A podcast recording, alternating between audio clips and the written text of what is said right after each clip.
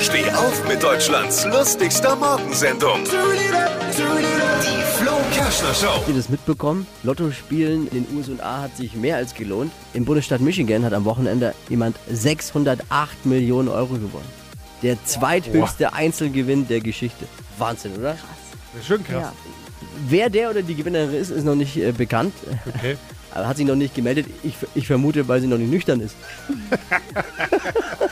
Wäre dann mal nicht da an dem Montag, glaube ich. Die, Chance, den Jackpot zu knacken, lag übrigens bei 1 zu 303 Millionen. Und du räumst dieses Ding ab. Also zum Vergleich ungefähr so hoch ist auch die Chance, dass unser FCN, unser Club Meister wird. Muss man ja so sagen nach dem Debakel gestern. Uff.